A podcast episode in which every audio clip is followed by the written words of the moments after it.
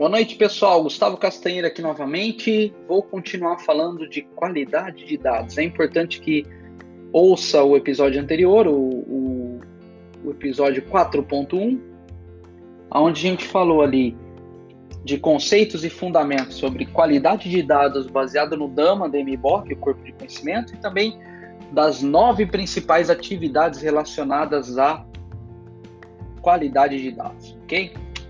Nesse episódio, a gente pretende é, abranger as ferramentas que existem para apoiar as atividades que foram mencionadas no episódio anterior, por isso que é importante ouvir o episódio anterior, técnicas que existem para complementarem as ferramentas e um pouquinho de orientação para implementar um programa de qualidade de dados e a importância da governança de dados estar parceira da qualidade de dados, ok?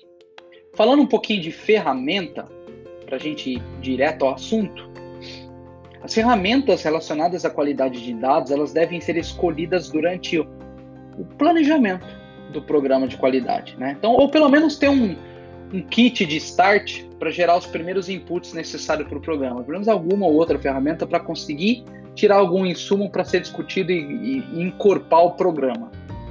Dentre as ferramentas, o que, que tem basicamente aí no mercado, né? Ferramentas de profiling, né, de, de perfilamento dos dados, ferramentas de, de, consulta de dados, né, que eu posso fazer queries, né, consultas, SQLs, etc, para extrair informação, para eu conhecer os dados. Ferramentas de modelagem de, de, de ETL, né, para quem não conhece, conhece ETL é Extract, Transform and Load, né, como é que eu tiro os dados de um sistema, transformo ele e carrego em outro num outro formato. Então é um conceito muito utilizado aí principalmente quando se movimenta dado de um sistema para outro. Então, quero tirar da minha base, de repente levar para um BI. O pessoal usa muito ETL aí, que tem, tem a sua história de mercado, tem a sua robustez, mas tem alguns contrapontos aí. Então, ferramentas de modelagem, né, para modelar meu, meu banco de dados, a forma como os dados me, se relacionam, e as ETLs aí para apoiar o pessoal nas integrações e, e, e nas movimentações de dados. É, existem também ferramentas que é são os templates de regras, né? Que, que isso ajuda muito na comunicação, ajuda no gap, esses templates de regra de qualidade ajuda muito no gap entre negócio e tecnologia. Falam que tem um gap gigante sempre na área de negócio com tecnologia, então esses templates ajudam nisso.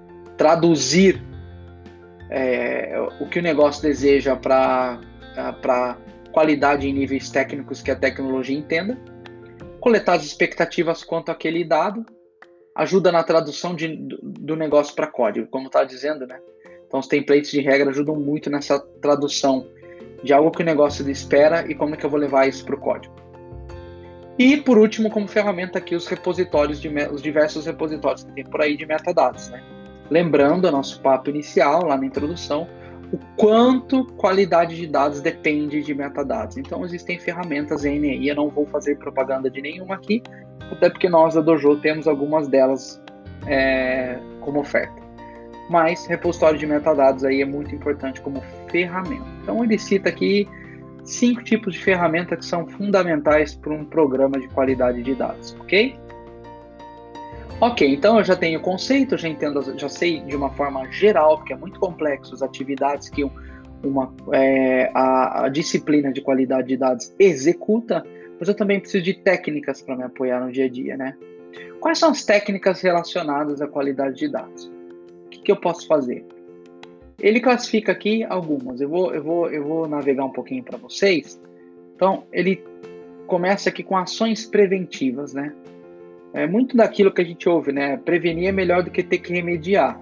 Então ele vem numa pegada de prevenir que dados ruins entrem na organização. Então já estabelece controles na entrada de dados. Então já cria regras para prevenir que esses dados ruins entrem. Outra ação preventiva importante é treinar quem produz dados. Quem está no front ou quem está fazendo manipula um sistema de cadastro, por exemplo, esse pessoal que está lá na frente do processo está bem treinado. Senão eles imputam informações ruins também definir e reforçar as regras. Né? Então, tipo, cria um firewall de dados, tipo uma tabela que seja com regras de qualidade de dados para um checklist se o dado que está entrando é bom ou ruim, sabe? Antes de ser consumido por uma aplicação, que às vezes vai despejar esse dado lá no seu data lake ou lá no seu data warehouse. Então, reforça essas regras. Se tiver que imprimir, colocar na parede, na frente dos produtores, de quem produz dado, né? Coloca. Demandar alta qualidade dos fornecedores, dos, dos fornecedores de software, né? Então, seja, seja exigente quanto a isso. Ó. Deixe claro que você espera dos seus fornecedores quanto a qualidade dos dados. Também a ação preventiva, você implementar a governança de dados e o stewardship, né, a administração disso, né, garantir que os papéis, responsabilidades estão claras e reforçar as regras de engajamento, né? Isso existe na guerra em todo lugar, né? Como é que o pessoal vai abordar o tema? Como é que o pessoal vai vai para cima do tema aí de, de, qualidade de dados? Então isso é, vem junto com a governança de dados, com os stewards aí na frente. E outra ação preventiva, institua um, um, controle de mudanças formal, sabe? Sei lá, um change management, um cabo, uma ferramenta. Não deixa as mudanças ficarem por livres e, espontâneas vontades. Então ele fala, como técnica, tome ações preventivas. Mas às vezes é preciso tomar ações corretivas, né? Depois que o problema já ocorreu, resolva aquele problema onde ele ocorreu, né? E aí tem algumas abordagens. Eu posso fazer uma correção automatizada, eu posso fazer uma correção manualmente direcionada e eu posso ir lá e alterar o, o dado de fato manualmente. Então, ação corretiva é fazer parar de sangrar, literalmente. É uma técnica que não é a melhor, mas às vezes sim é necessária.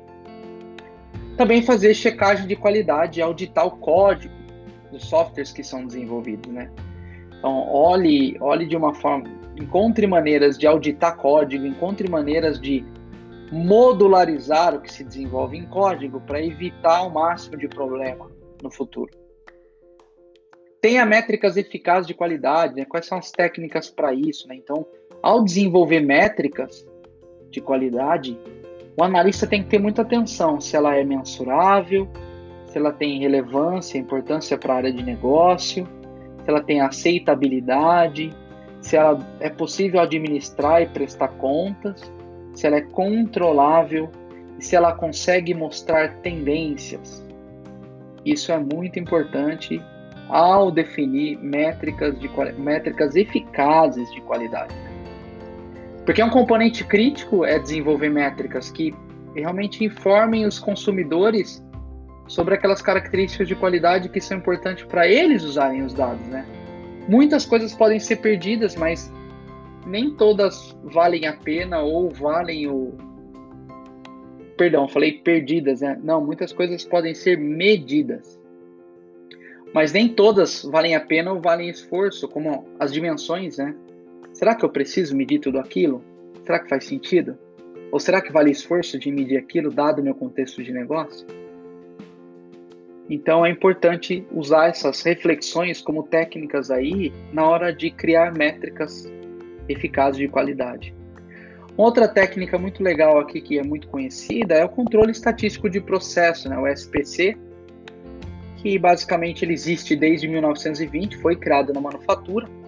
Ele tem todo um alinhamento com o Six Sigma também, com o próprio é, DQM, né, que é o é, Data Quality Management. Então é, é, é um, é algo robusto, né? É algo que eu vou dizer até antifrágil, né? Tá tanto tempo aí, 100 anos no mercado. Então eu gosto bastante do controle estatístico de processos como técnica, né? Porque ele permite também é, analisar medições na linha do tempo e suas varia variações, né? Então ele olha muito para a variação, tanto nos inputs, nos outputs e nas etapas do processo. E a principal ferramenta do controle estatístico de processo, CEP ou SPC, é a ferramenta principal é, é, é, é o control chart, é o, é o, gráfico de controle. Ali você vai encontrar teu behavior, né, o comportamento da tua métrica, e aí você vai ter uma média e vai ter um limite inferior e um limite superior. E isso é muito usado para controlar, para detectar e para melhoria contínua. Quando se olha esse control chart, o que, que é o foco? Né? Detectar a variação não esperada ou uma tendência de algo acontecer ou para onde está indo. Então é muito visual, assim, muito interessante. E por última técnica aqui que é muito usada e é muito famoso, vem do Lean, também muita coisa, é a análise de causa raiz, né, gente? Tem algumas ferramentas, algumas técnicas, é o diagrama de Ishikawa, né, o, fishbone, espinha de peixe, para ajudar a encontrar a causa raiz. Eu gosto muito dos cinco whys, né, os cinco porquês, porque toda vez que eu fiz esse processo de cinco porquês, ele sempre me levou à falta ou falta de processo ou gap em processo. Ele sempre me levou numa causa raiz ligada a processo, seja a inexistência de um processo ou, a, ou um problema naquele processo. E tem mais uma técnica de causa raiz que é bastante utilizada, que também gosto, que é a análise de Pareto, né? A regra 80-20, 20-80 aí, é bastante utilizado como técnica para ajudar aí na qualidade de dados. Ok? Então, como ferramentas e técnicas foram isso.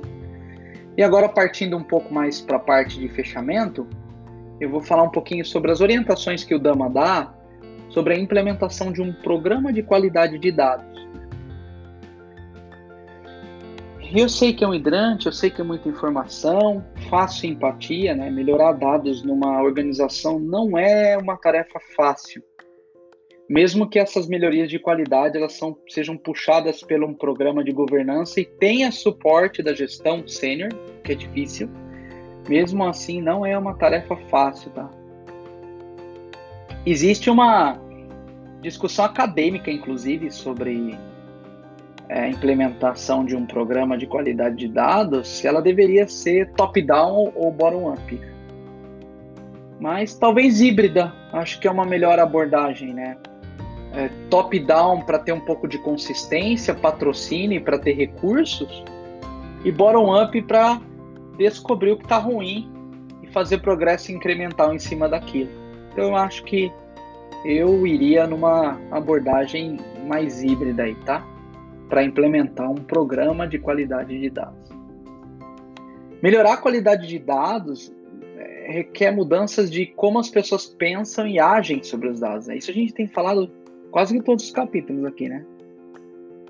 O quanto a mudança de comportamento, o quanto a mudança de hábito, ela é fundamental quando se trata de gestão de dados, né? Como ativo de valor, né? Não como só processo, resultado de um processo ou resultado de uma aplicação. mudança cultural sempre é difícil. E além disso, além de ser difícil, é diferente. A cultura de cada organização tem, é diferente, né? Então, eu não vou falar sobre mudança de cultura, que não é o foco.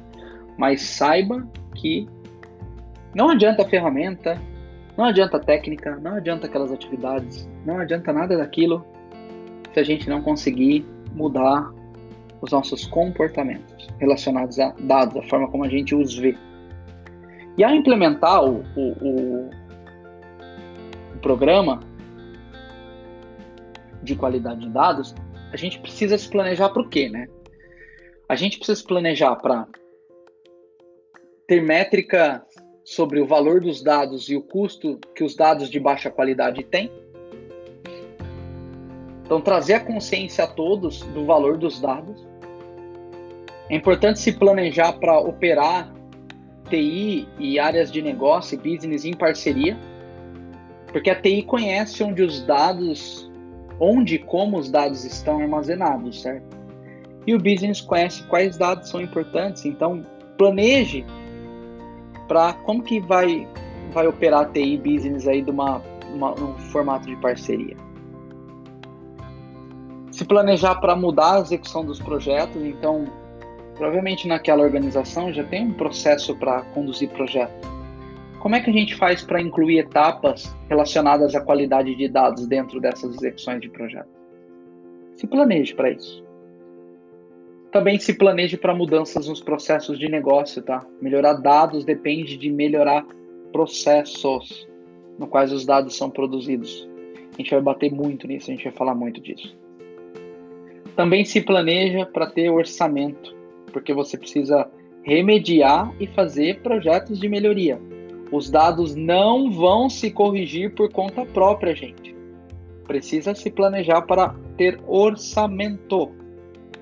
Também precisa se planejar para ter orçamento para a operação da qualidade. Lembra? É uma operação. Então eu preciso o tempo inteiro monitorar, eu preciso o tempo inteiro reportar, eu preciso o tempo inteiro gerenciar problema. Como que eu vou pagar essa conta? Se planeje para isso, a implementar. E na hora de implementar, algumas orientações gerais são duas coisas. Primeiro é use o assessment do quanto aquela empresa está pronta, o readiness, né? E de risco, então veja os riscos, avalie os riscos e o quanto ela está pronta. Então é necessário, sim, avaliar a maturidade da organização enquanto ela na perspectiva de gestão de dados. Considere o quão compromissada a gestão está em cuidar dos dados como ativo estratégico, o conhecimento e entendimento atual da organização em qualidade de dados, o estado atual dos dados, né? As dores quanto aos dados atuais pode ser os pain points, pode ser um bom ponto de partida, tá? Roda um profiling, olha as análises desse profiling Considere os riscos com a criação, o processamento e uso dos dados. E o quanto cultural e tecnicamente aquela organização está pronta para monitorar a qualidade dos dados. Tá? Então, use e abuse de assessment do quanto aquela empresa tem maturidade e os riscos que ali tem. Os resultados disso vão ajudar você a determinar por onde começar. Não tem um lugar único de começo. E uma vez que você faça esse assessment e consiga determinar por onde começar, você vai ter progresso mais rápido, né?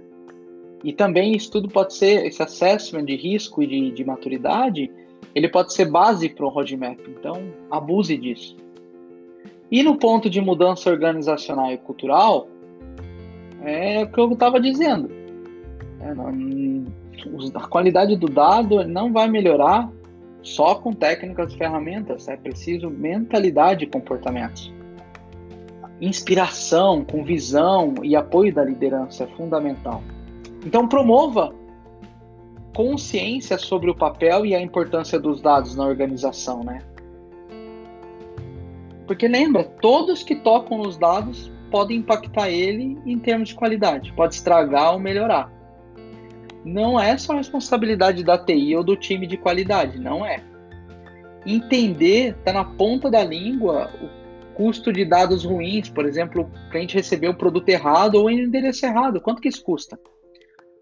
E as pessoas precisam de treinamento e reforço, né? Então, quando a gente fala de treinamento, o que, que isso a gente tem que ter o tempo inteiro reforçando com a equipe, né? Para ter mudança de comportamento.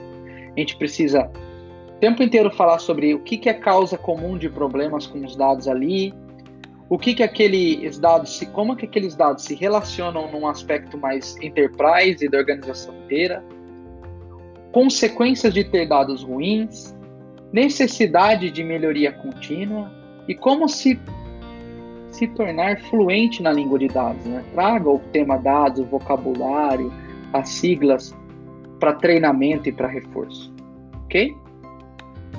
Então, como implementação, é isso de dica.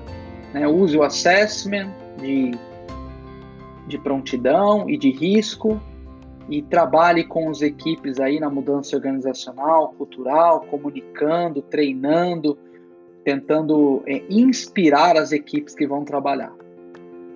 E por último, não menos importante, o programa de qualidade, saibam pessoal que ele é mais eficaz quando é parte do programa da governança de dados, tá? Então é muito importante que trabalhem juntos para conseguir ter um, uma forma mais ampla. Pra, ajuda também a, a, governança estando junto, estando acima da qualidade de dados, né? Então, qualidade de dados faz mais sentido quando ela está dentro do guarda-chuva de governança de dados.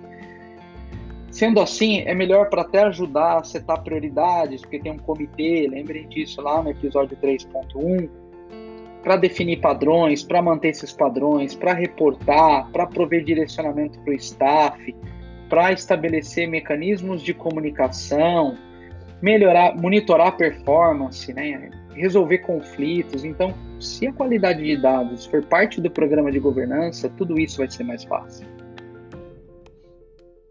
E aí, o que, que tem muito a ver qualidade de dados com governança de dados. São em dois itens, tá? A política de qualidade de dados e as métricas de qualidade de dados, né? Então, quando a gente fala de política, lembra que está tudo muito no guarda-chuva da governança, né? Então, todas as áreas de conhecimento de dados, lembra que são 11, requerem algum nível de política. Mas qualidade de dados são particularmente importantes porque elas tocam diretamente nos requisitos, inclusive requisitos regulatórios. E assim, elas, essas políticas de dados, de qualidade de dados, ela deve conter o quê, né? Um propósito, um escopo, quais são os termos, quem tem responsabilidades dentro do programa, as responsabilidades dos envolvidos, uma estrutura de reporting e como que ela vai ser implementada, né? Incluindo a ligação com riscos, as medidas preventivas, de compliance, a proteção de dados e a segurança de dados. Então precisa ter uma política de qualidade de dados, isso geralmente é puxado pela governança de dados. E em se tratando de métricas, muito do trabalho em si é medir e reportar qualidade, né, gente? Então, de uma forma ampla, a métrica ela deve ser reportada, né? ela, ela deve conter o ROI, retorno de investimento, os níveis da qualidade, as tendências que ela tem, os problemas que tem naquele dado, o quanto está conforme com SLA e como que isso faz parte do rollout, do, do roadmap aí de governança e também de qualidade de dados.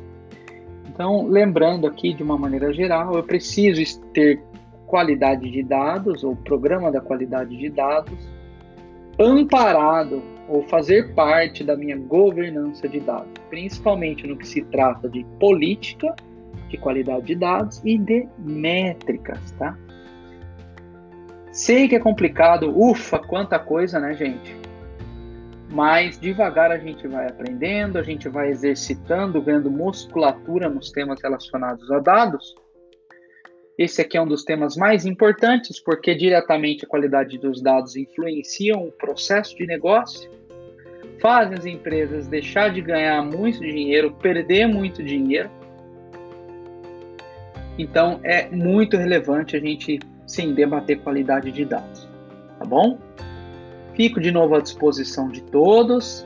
Ouçam novamente, mandem feedback, mandem perguntas. Nos procure nas redes sociais. O meu nome é Gustavo Castanheira, ou podem procurar Dojo Technology. A gente está disponível para conversar e ajudar você a encontrar o melhor caminho através dos dados. Tá bom? Uma boa noite a todos aí. Obrigado mais uma vez.